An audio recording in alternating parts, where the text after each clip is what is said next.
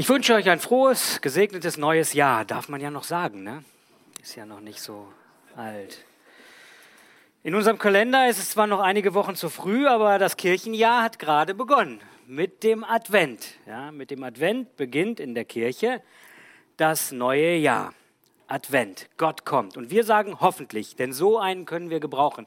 Wobei hoffentlich sagen wir, so einen können wir gebrauchen, weil ich mir gar nicht so sicher bin, ob sich alle so einen Herrscher wünschen, wie dort angekündigt wird, oder nicht einen anderen als diesen kleinen, in Hamburg darf man das sagen, Hosenschieter, ne? Äh, entschuldigt, äh, Kindlein in Windeln gewickelt ist natürlich die richtige Übersetzung. Also freue dich Welt, dein König kommt. Aber sei gefasst, es wird ganz anders, als du denkst. So viel sei schon mal klar.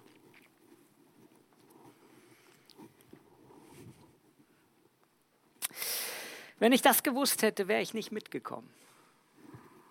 Jeder von uns äh, könnte aus dem Stegreif wahrscheinlich eine Geschichte erzählen, die genau so anfängt wenn ich das gewusst hätte, dann, wenn ich das gewusst hätte.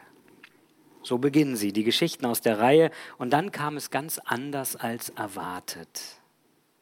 Die schönen Geschichten und die tragischen auch. Gott kommt zur Welt anders als gedacht. Wir werden uns das gleich anschauen. Wir haben den Text bereits gehört, der Advent, der König, der da kommt und dann sein komischer Auftritt im Tempel, den haben wir noch gar nicht gehört, da kommen wir aber später nochmal zu. Zunächst einmal möchte ich mit euch den Advent betrachten. Was hat es mit dem Advent eigentlich auf sich? Die Kirche unterteilt das Jahr nicht in Jahreszeiten, Sommer, Herbst, Winter, Frühling, wo man es draußen ablesen kann, sondern in Festzeiten. Und am wichtigsten dabei sind ja, Ostern, Pfingsten, Weihnachten.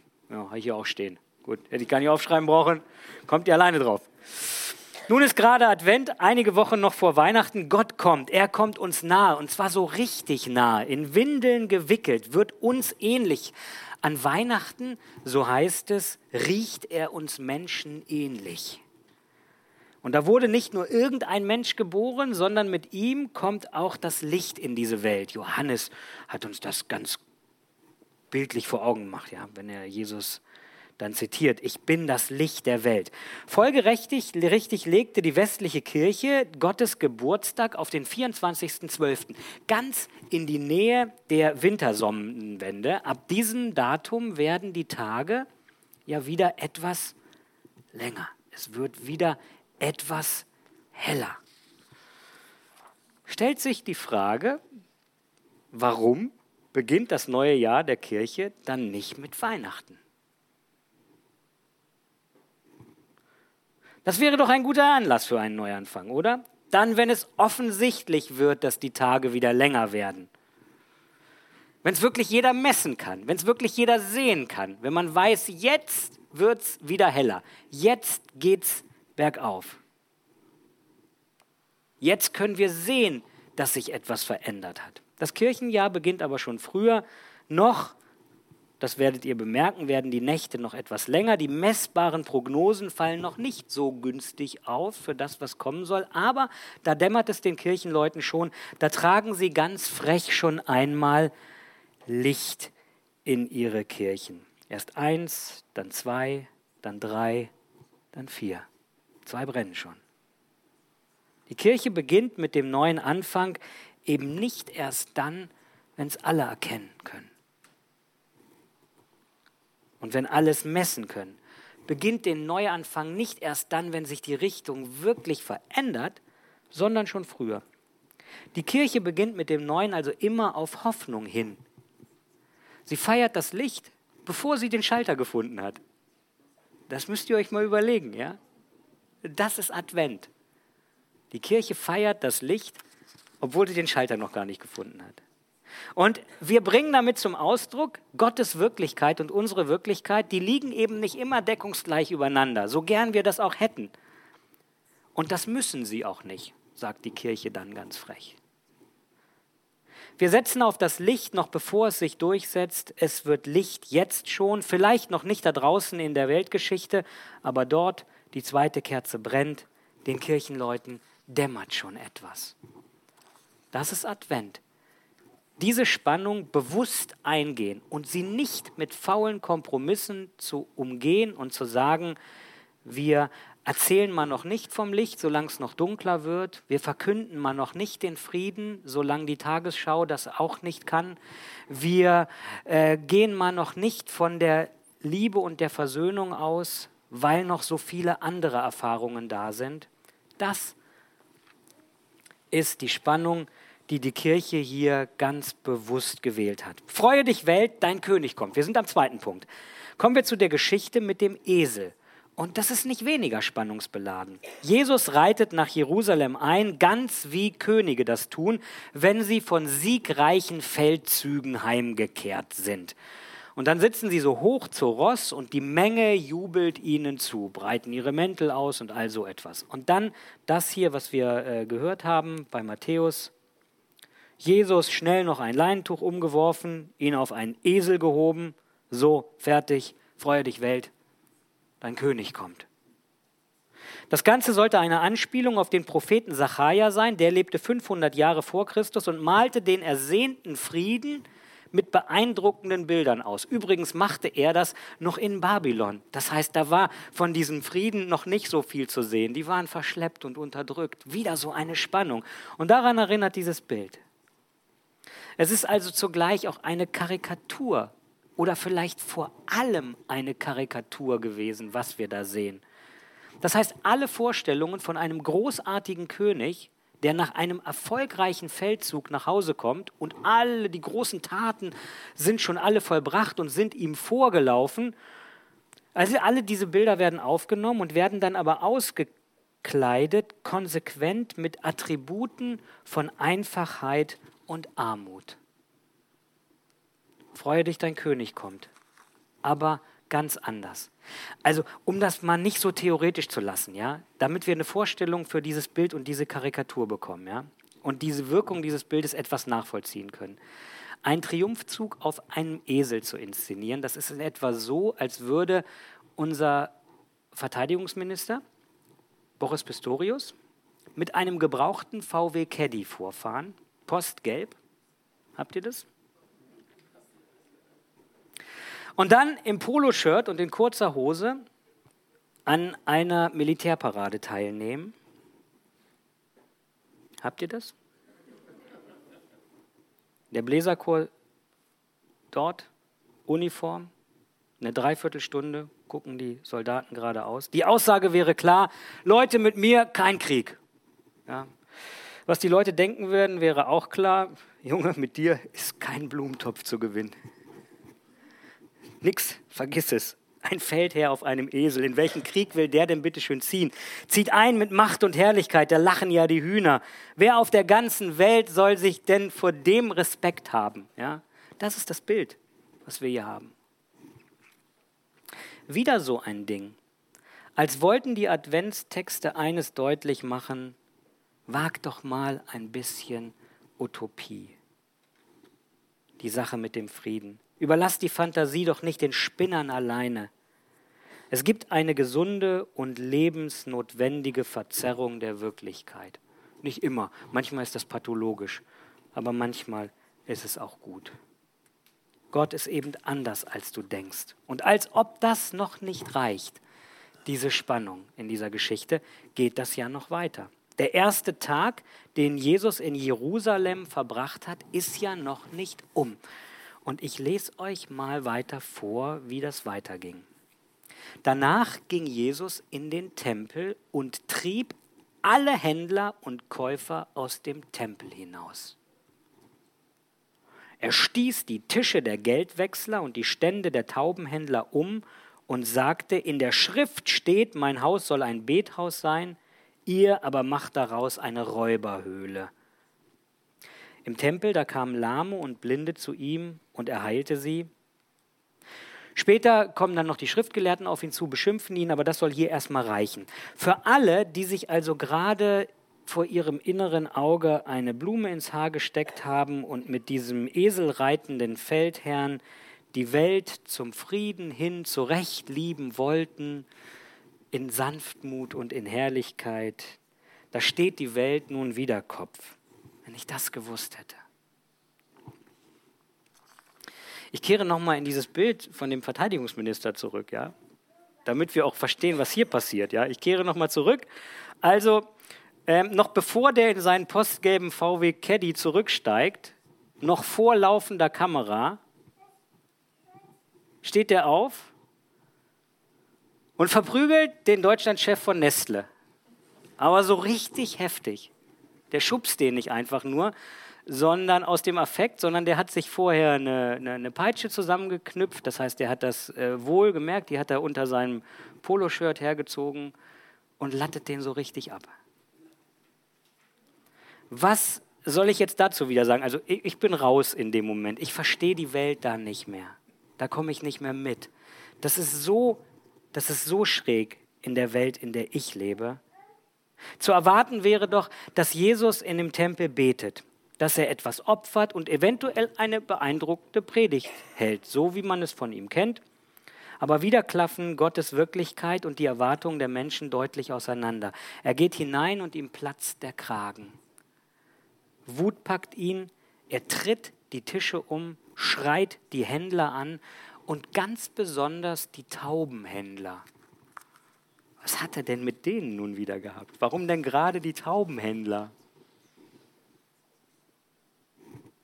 Was regt ihn so auf? Es ist das falsche Spiel dort im Tempel. Es riecht nach Räucherwerk, Gott ist in aller Munde, seine Ideen vom Leben sollten hier ganz besonders intensiv zu spüren sein und was er findet, ist ein System von Händlern, die Geschäfte machen. Es gibt sogar Wechselstuben. Es ist also ein richtig ausgeklüngeltes System. Geschäfte mit dem Glauben der Menschen, Geschäfte mit ihren Sünden, Geschäfte mit der Sehnsucht der Menschen, mit ihren Ängsten und mit ihren Hoffnungen. Und vor allem die Armen, die mit wenig Perspektive, die kommen dabei unter die Räder. Selbst mit denen wird noch Geld verdient. Und deshalb bekommen die Taubenhändler so harsch die Kritik ab. Denn Tauben, das waren die Opfertiere der ganz armen Leute. Wer sich nicht mal mehr eine Taube leisten konnte, der hatte dort im Tempel eigentlich nichts verloren. Man ist dorthin gegangen, um die Nähe Gottes zu erleben und dazu gehörte ein Opferritual mit dazu. Und wer nicht mal das Geld für eine Taube zusammenkratzen konnte, der war raus aus diesem Geschäft. Der gehörte nicht mehr dazu. Also wenigstens für eine Taube musste das Ersparte reichen. Und jetzt versteht ihr vielleicht, warum Jesus da so der Kragen platzt. Wenn im Tempel dieselbe Logik Einzug erhält wie in der übrigen Welt auch, wenn man Geschäfte machen kann, dann macht man sie eben auch. Wenn du im Tempel keine anderen Argumente mehr hörst als an jedem anderen Stammtisch auch, dann hört dieser Ort auf, ein Ort Gottes zu sein. Wenn diese Spannung nicht mehr ausgehalten wird, dass eben nicht nur das nachgeplappert wird, was man außen an jeder Ecke sehen, messen kann, wenn dieser Ort kein Ort mehr ist, wo die Hoffnung die Quelle von irgendwo außerhalb hat, dann ist das kein Ort Gottes mehr. Dieser Ort ist der Hoffnung verpflichtet und zwar nicht der Hoffnung der Börse oder der Hoffnung der Politik, sondern der Hoffnung, die die Einfachen und Armen, die die Vertriebenen benötigen. Alle Evangelien berichten unisono wie aus einem Mund, wer sich besonders freuen darf auf diese gute Botschaft, die da in diese Welt kommt. Da könnt ihr jedes Evangelium aufschlagen. Darin ähneln sie sich wirklich. Jesus geboren als uneheliches Kind. Jesus am Anfang seines Lebens auf der Flucht. Jesus an einem Tisch mit Sündern, gesandt zu den Kranken, er der Freund der Armen, er, der nicht auf das Äußere schaut, nicht auf die Hautfarbe, nicht auf das Geschlecht, nicht auf das Geld, und auch nicht auf die Moral. Das Herz am rechten Fleck, darauf kommt es ihm an. Gottes Reich hat seine eigene Logik. Es ist eine fremde Logik. Es ist eine Logik, die nicht nur mit dem Verstand, sondern auch mit dem Herzen denkt. Es ist eben nicht die Logik der Waffen. Die hat ihre eigene Logik. Das weiß jeder, der nachdenkt. Wir können ein Lied davon singen. Es ist auch nicht die Logik der Märkte. Es ist eher eine Logik, die den Märkten misstraut. Die werden es nämlich nicht regeln. Es ist eine Logik, die keine schnellen Erklärungen kennt. Advent, dein König kommt. Das heißt auch, du verstehst die Welt nicht mehr. Advent heißt eben diese Spannung aushalten. So sollte es sein, so sagt es mir mein Glaube und so ist es, wenn ich mich umschaue. Jeder Zweifel, den Menschen im Glauben haben, hat da seine Wurzel. Wenn wir zweifeln, dann ist es ja nicht, dass unser Glaube verschwindet, sondern seid doch mal ehrlich, Zweifel ist doch eigentlich, dass ich da eine Verheißung habe und dass ich etwas erlebe und das passt nicht zusammen. Das heißt, Zweifel ist eigentlich eine besondere Spielart des Glaubens. Nicht die angenehmste, aber eine ganz normale, eine ganz legitime. Sie gehört dazu, weil Gottes Wirklichkeit und unsere Wirklichkeit eben nicht so deckungsgleich übereinander liegen. Da klafft noch etwas auseinander. Das Licht feiern bevor der Lichtschalter gefunden wurde. Und diese Spannung aushalten, das müssen wir wohl. Und Spannungen gibt es. Jeden Tag. Da singen wir, am Anfang haben wir das Lied gesingen, gesungen, macht hoch die Tor, die Tür macht weit. Schönes Lied, ne? Die als Kinder schon gesungen. Macht hoch die Tor, die Tür macht weit. Was für ein Bild. Und in den sozialen Medien, ich mache mein Handy an, ploppen Posts auf, die dichte Grenzen und höhere Zäune als heilsversprechende Perspektive verkaufen. Dann wird alles gut, wenn sie draußen bleiben, die Fremden, die Armen, die zudem noch so anders riechen. Da singen wir in demselben Lied, mein Herzenstor dir offen ist, ach zieh mit deiner Gnade ein. Ja, mit deiner Gnade bist du herzlich willkommen bei mir aber nicht auch mit den Homosexuellen, nicht auch mit den Ehebrechern, nicht mit den Moslems oder Transsexuellen oder nicht mit solchen, die sich ernsthaft mit Abtreibung oder Sterbehilfe auseinandersetzen und sich fragen, wie weit können wir unsere Ethik eigentlich ausdehnen und gleichzeitig verantwortlich damit umgehen? Wie können wir Menschen in ihrer Not im Blick bewahren und unsere Überzeugungen nicht verlieren? Wie weit können wir in dieser Spannung auf Menschen zugehen?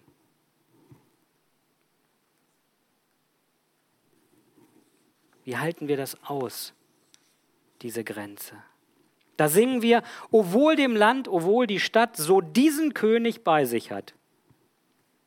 Was mag das eigentlich für eine Regierung sein, die das entwendliche Wohl da verspricht? Habt ihr euch da mal Gedanken drüber gemacht? O wohl dem Land, o wohl der Stadt, so diesen König bei sich hat. Wir wünschen uns ja immer ne, so, so eine Regierung, die im Wohl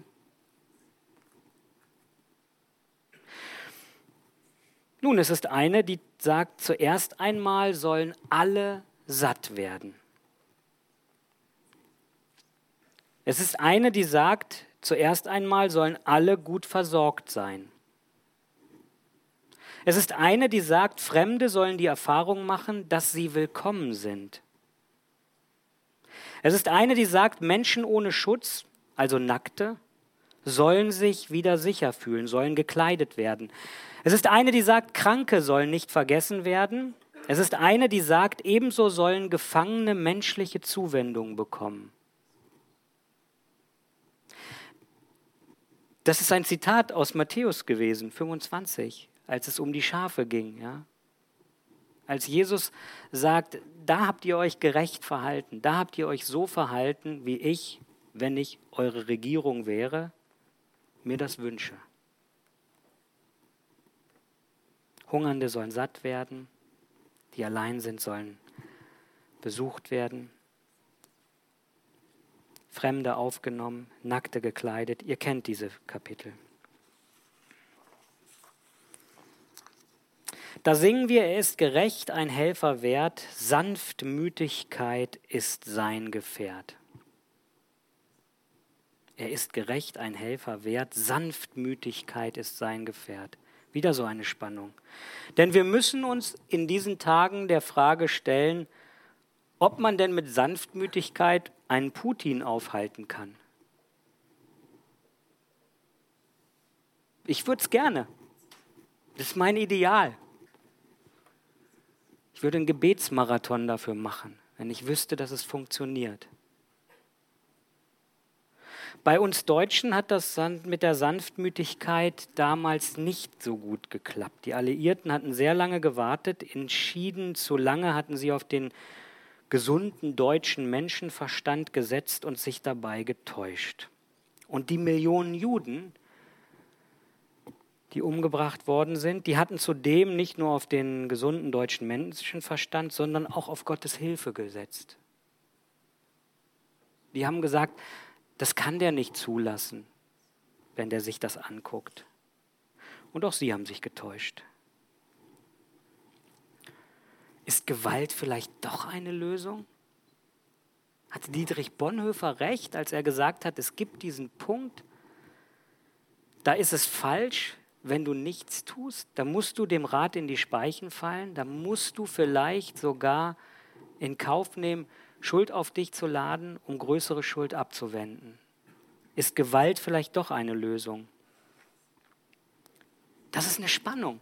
Ich werde euch keine Antwort geben. Ich sage euch einfach nur, dass die Welt nicht so einfach ist. Und wenn Millionen Leute kommen und euch einfache Erklärungen anbieten, traut denen nicht. Wer will jetzt dem Staat Israel absprechen, seine Sicherheit heute mit Waffen zu verteidigen? Ich will das nicht. Aber wer sagt es denn einem Benjamin Netanyahu, dass ein palästinensisches Kind genauso viel wert ist wie ein israelisches. Ein Auge für ein Auge, ein Zahn für ein Zahn und bitte nur ein Leben für ein Leben, nicht mehr. Das ist alttestamentliches Gebot. Und dann ist die Frage, ob sich ein solcher Konflikt überhaupt mathematisch auflösen lässt und ob das überhaupt damit gemeint ist. Advent erinnert uns daran, dass es gar nicht so einfach ist, zwischen den Welten zu leben, an diese Spannungen. Advent 2023, Gott kommt, es werde Licht, ganz anders als gedacht, gar nicht so einfach, ziemlich verwirrend sogar. Und von dem Persönlichen habe ich noch gar nicht gesprochen. Von meinem Chaos von deinem Chaos, wo das nicht zusammenpasst, wie es geplant war, wie es eigentlich sein sollte, wie es in der stillen Zeit aufgegangen ist und wie es dann am Tag wirklich wurde. Vielleicht verstehen wir jetzt, warum die Adventszeit früher immer auch eine Fastenzeit gewesen ist. Eine Zeit, wo die Menschen gefastet haben, wo sie Buße getan haben. Und Buße, das bedeutet doch, sich auf das Wesentliche zu besinnen. Einmal zur Ruhe bekommen, den Stecker mal ziehen, bekannte Muster einmal ruhen lassen, vertraute Antworten hinterfragen, über den Tellerrand blicken, nach Neuem Ausschau halten, wo möglich und wo nötig umkehren, sich überraschen lassen von Menschen und von Gott den Mut und der Hoffnung Futter geben. Dankbarkeit üben. Die Fantasie über eine bessere Welt nicht allein den Spinnern überlassen. Licht vermissen, suchen, entdecken und anzünden. Ich wünsche euch einen gesegneten zweiten Advent und ein frohes neues Jahr. Das Licht feiern, bevor der Schalter gefunden wurde. Amen.